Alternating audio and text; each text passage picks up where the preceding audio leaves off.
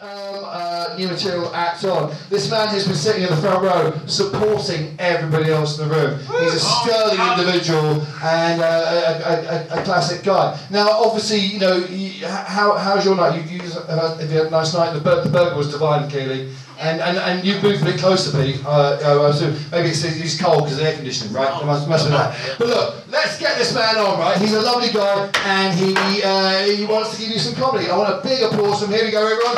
One, two, three, yes! Thank you very much, Frank Cassidy.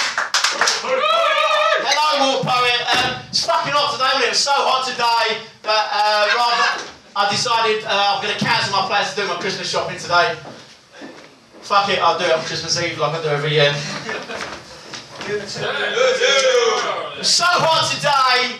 So hot today that I decided I was going to go on that protest march to Downing Street, but I thought I'd just send an aggressive tweet to Theresa May instead. It was so hot today. I was going to go to the summer solstice, but I thought no, I'll just um, sit in the cold bath and watch, uh, watch it on YouTube instead. I say watch it on YouTube. It was a Rihanna video. It's similar. you know. So uh, I'm from a place called Bethnal Green. You know Bethnal Green? It's worrying. I thought I'd seen you before. Um, so uh, Bethnal Green, place you pass on the Central Line uh, when you go somewhere a bit more glamorous. Mile End, Newbury Park. Now, listen, I'm not saying this to tourists, like, don't be nasty to tourists, but like, if you're in the West End and you know, try and promote tourism and someone asks you directions or some recommendation, you know, say to, oh, have you been to uh, Hainault via Newbury Park?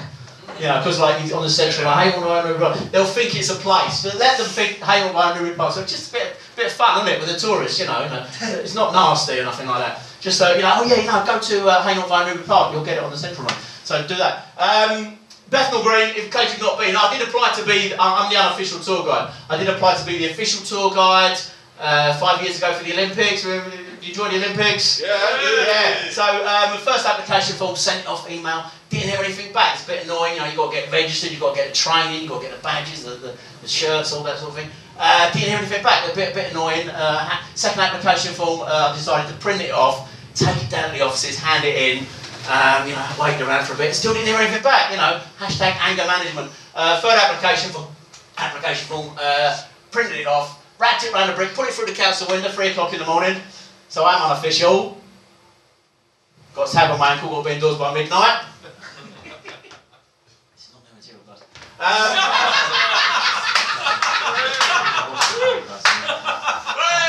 come on, I love you guys, come on. Um, so, Bethnal Green before, let me give you the, the tour. Uh, you've got the pie mash shop in uh, Bethnal Green Road, you know, t- traditional Cockney food, no but pie mash, yeah, yeah, yeah. Uh, further down at Brick Lane, just round the corner from here. Brick Lane, world famous Sunday market. You can buy anything you want in Sunday in uh, Brick Lane. No receipts. That's uh, Marks and Spencer's. You're thinking of, sir? We don't have an M&S in uh, in Bethnal Green. We've got a got a P&P. It's Primark and Poundland. Yeah, yeah, yeah, yeah. Uh, Brick Lane, uh, we've got the, the Beigel shop. Yeah, the traditional uh, Cockney, the traditional Jewish food, adopted by the Cockneys. Uh, 24 hours a day, you find me there after a gig, uh, like night like tonight. Uh, what else we got? Got uh, from Bethnal Green, we've got uh, Len Goodman, famous people. Len Goodman, we know Len Goodman. Yeah! Yeah, seven, seven. That's his catchphrase. He- He's, he's retired now. He's not on uh, Strictly anymore. He- if you want to buy the catchphrase, come see me later at the bar. Cash, cash. Um, so, thank you, Gary. Person, just a bad, isn't it? Really? Um, Way! so, um, Len Goodman, I'm very proud of him. He's been on television, Strictly Come Dancing for 10 years. 10 years, it was very good. So, uh, he can foxtrot, he can tango, he can waltz, but he's from Bethnal Green. You spill his beer, he will stab you, sir. okay, just get that clear. Uh, also from Bethnal Green, the Kray twins. We know the Kray twins. Yeah. Gangsters that ruled London in the 60s. Yeah, so uh, just a quick summary. Pie Mash, uh, uh, Beigel Shop, uh, Kray twins. As long as you feed us, there'll be no trouble. You're from Folgate, you know Gil- Gilbert and George? Yeah, that, would you live next door or something? The millionaires like to. Do you go to the cafe with them as well in the morning? in Bethnal Green? They, they go to Tesco. They go to the same Tesco.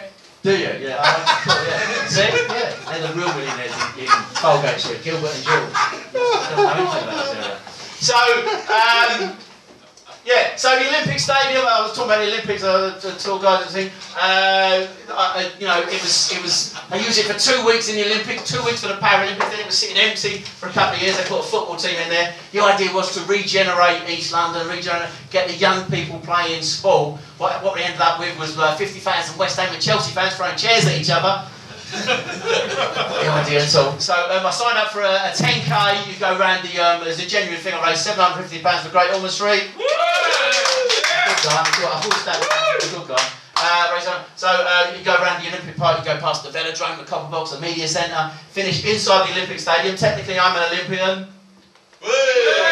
I would have gone to Rio, obviously tag on my ankle, obviously, as I said before. So um, uh, I, I realised that, um, and, and it was a great buzz. It was a great buzz because you know uh, losing weight, keep fit, chasing girls in lycra legally. Um, I, I, worked out the second week. The following week, I decided to do another one, just another 5k in Victoria Park. Do you know Victoria Park? Yeah, Lovebox field day, you know, traditional things. Um, so uh, I worked out every time I run, I'm just getting closer to where I live in Bethnal Green. So uh, the third weekend, I signed up for a 2K, uh, ran a coffee table in my front room. Thank you very much. Cheers. Peter Merriment, uh, Lisa Stowe's Olympian Peter Merriment. Yeah. Fabulous, fabulous. So, so, did Gilbert and George go to your Tesco's Metro? Is that correct? So, so, so they go together or separately?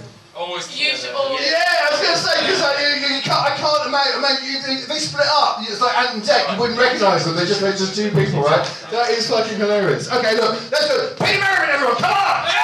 That's what I do, right. Okay, look.